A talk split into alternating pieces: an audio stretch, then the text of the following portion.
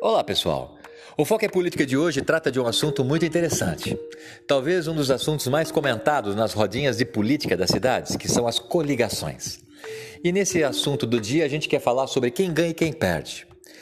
Nós vamos falar nos próximos programas sobre as coligações do PT, a coligação do PL de Rafa Zimbaldi, a, as coligações de partidos minoritários, que são aqueles que não têm a menor chance de vitória, como a Rede, com o PTB, mas também vamos falar de partidos que têm chances de chegar ao segundo turno, como o PT, o PSOL, e agora a gente quer falar sobre o PRB de Dário Saad que parece que está se alinhando com o PSB de Jonas Donizete, cujo vice vai ser o atual pré-candidato a prefeito, o Vandão.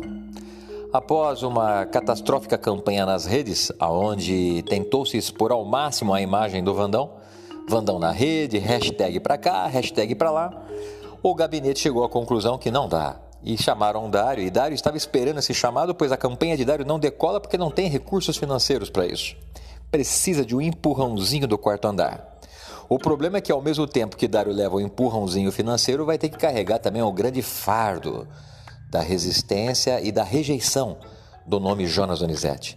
Dário vai ter que subir nos palanques virtuais e falar que Jonas é honesto, que Jonas foi um bom prefeito, que Jonas não estava envolvido com o caso Ouro Verde, que o caso Ouro Verde é um caso que envolve corrupção, mas que Jonas não sabia de nada. A mesma história que os petistas falam em relação a Lula que todo mundo pegou dinheiro, menos o Lula.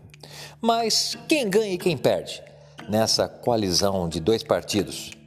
Especialmente o partido do Dário, o PRB, o Republicanos, e o partido de Jonas Donizete, ou do Vandão, o PSB. Quem ganha são os candidatos a vereadores de Dário Saad, que até então eram meros coadjuvantes e agora passam a ser cabeça de chapa.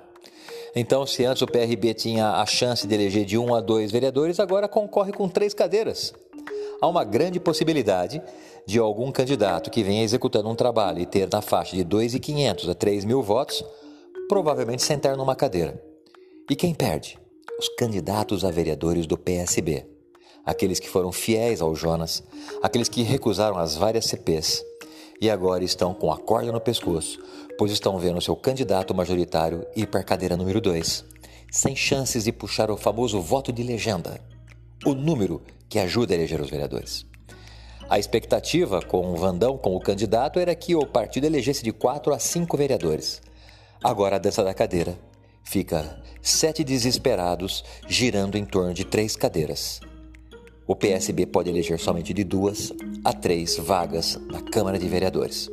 E todos aqueles outros que trabalham para o partido, aqueles que estão fazendo e achando que vão fazer muito voto, por mais que tenha 4 mil, 4.500 votos, é capaz que fique de fora, inclusive vereador, com 5 mil votos, pode ficar de fora, enquanto o vereador Dodário, com 2 mil, 2.500 votos, vai estar desfrutando do brochinho na lapela e a festinha no dia 1 de janeiro.